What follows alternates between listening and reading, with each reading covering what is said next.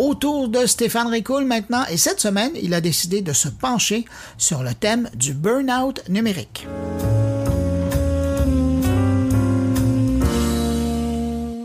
Anne Alombert, dans son ouvrage Schizophrénie numérique, prend le temps de s'interroger à propos des impacts des technologies numériques sur nos esprits, notamment nos capacités de réflexion. Pour elle, les mutations que nous vivons aujourd'hui peuvent néanmoins être mieux comprises si on les appréhende dans l'histoire longue des évolutions des technologies de l'esprit ou des supports de mémoire. C'est ce qu'il en ressort d'une entrevue qu'elle a passée pour la Human Technology Foundation, durant laquelle elle exprime le fait que les réflexions de Platon sur le sujet de l'écriture, celles de Kant sur le livre, de Anders sur la photographie, de Adorno sur le cinéma ou de Stigler sur la télévision et le numérique nous permettent de mieux comprendre les effets des dispositifs sur nos capacités psychiques que sont les souvenirs, la mémoire, la perception, la réflexion, l'imagination et les désirs. La notion de schizophrénie numérique est pour elle ce tiraillement entre le fait d'attribuer aux machines toutes sortes de capacités mentales ou psychiques au travers de termes comme intelligence artificielle ou apprentissage automatique, et la prise de conscience des efforts nocifs des dispositifs numériques pour ces mêmes capacités. On parle de surcharge informationnelle, perte de mémoire et d'attention, troubles du sommeil. Des technologies numériques persuasives qui ont été conçues dans des laboratoires de recherche dans des entreprises et des universités de la Silicon Valley sur la base d'une nouvelle perspective technoscientifique, la captologie, qui constitue un agencement entre neurosciences, sciences cognitives, psychologie comportementale, design et informatique afin de concevoir des technologies susceptibles d'influencer le comportement et les conduites des utilisateurs. Des fonctionnalités et des interfaces qui sont développées pour capter les attentions, renforcer les habitudes comportementales et provoquer des réactions réflexes en stimulant directement des processus cérébraux, comme la bien connue sécrétion de dopamine, neurotransmetteur responsable de la sensation de plaisir. Dès lors, les facultés de réflexion, d'interprétation, de décision, d'invention constitutives de la vie de l'esprit sont court-circuitées. Elles n'ont plus le temps de s'exercer. Toujours dans cette même entrevue, Anna Lambert souligne que le problème de l'économie des données et des technologies persuasives est qu'elles ne sont pas soutenables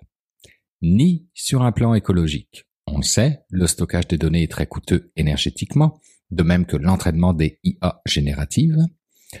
ni sur un plan mental, des fonctionnalités comme le défilement infini ou les notifications engendrent des troubles dans l'attention ou la concentration, ni sur un plan social, puisque les réseaux sociaux fondés sur la quantification des vues renforcent les comportements individualistes et concurrentiels ainsi que la diffusion de fausses informations. L'enjeu consiste donc à inverser cette tendance autodestructrice en soutenant des technologies qui permettent le partage des savoirs et la production de communs, et surtout qui sont adaptées aux besoins des habitants et des localités, et donc ne constituent pas des systèmes planétaires et standardisés. Preuve, s'il en fallait, un autre article, cette fois-ci dans le Tom's Guide, sur le fait que l'algorithme de TikTok pousse les influenceurs au burn-out.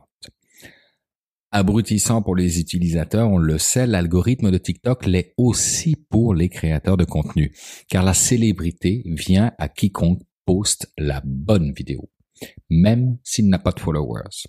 TikTok fonctionne effectivement purement sur la suggestion de vidéos à l'aide de son algorithme, obligeant les créateurs à poster toujours plus et incitant ses utilisateurs à poster eux aussi. Car vous aurez beau être fan de la vidéo d'un créateur, cela ne veut pas dire que vous verrez sa prochaine vidéo. Pour continuer à capter l'attention, les créateurs de contenu doivent donc publier toujours plus en pariant à chaque fois que l'algorithme daignera montrer leur vidéo en suggestion pour attirer le public. Et si vous pouvez espérer vivre de la relation que vous tissez avec vos fans sur YouTube, oubliez ça sur TikTok. 1000 vues n'est rémunéré que 3 centimes, et seulement pour les influenceurs reconnus par le réseau, du moins pour le moment, puisque TikTok regarde à devenir payant en proposant aux créateurs d'apposer un paywall pour certaines vidéos afin de mieux rémunérer ses créateurs, alors que sa popularité, justement, stagne depuis 2022 aux États-Unis. En En attendant, tout cela pousse les influenceurs TikTok à publier toujours plus, les menant au burn-out ou les menant à créer leur double numérique. Dans la réalité, c'est un pari osé qu'une seule influenceuse a fait à date, mais qui pourrait peut-être se développer dans l'avenir. Cette influenceuse, c'est Karine Marjorie, une jeune influenceuse américaine qui a créé un clone d'elle-même pour pouvoir répondre aux nombreux messages de ses fans et créer un lien avec eux, et que le Los Angeles Times a pu interviewer. À 23 ans, Karine Marjorie est suivie par 2 millions de personnes sur Snapchat, faisant en sorte qu'elle reçoit quotidiennement entre 100 000 et 500 000 messages. Et moi qui me plains de ne pouvoir répondre à mes quelques dizaines de courriels par jour. Elle a donc fait un partenariat avec une start-up technologique pour créer un clone d'intelligence artificielle personnalisée qu'elle a appelé Karine AI, original, qui permet, tenez-vous bien, de chatter avec ses fans pour un dollar la minute. Présenté comme un compagnon de vie, le clone virtuel de l'américaine permet à ses abonnés de nouer une relation intime avec elle, même s'ils savent très bien que c'est une IA, précise l'influenceuse. Ça me rappelle bien évidemment le film Her, une histoire d'amour postmoderne,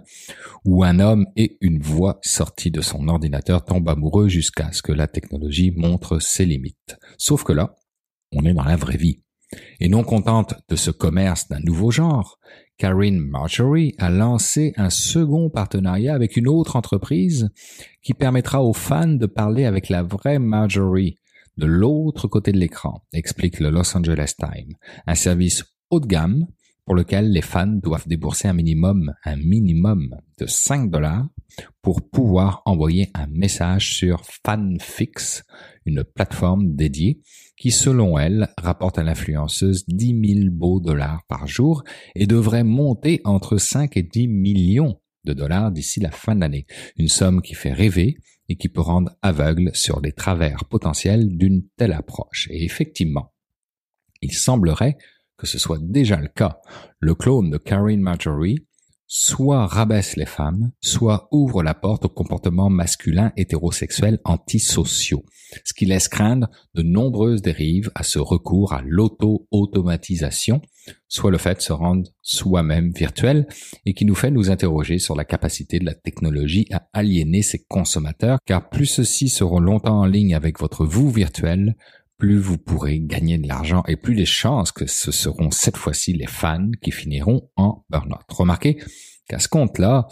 ben c'est peut-être une autre façon aussi extrême, je vous l'accorde, d'en arriver enfin à une prise de conscience du niveau de déconnexion que nous devons avoir face à nos écrans pour le bien de notre société.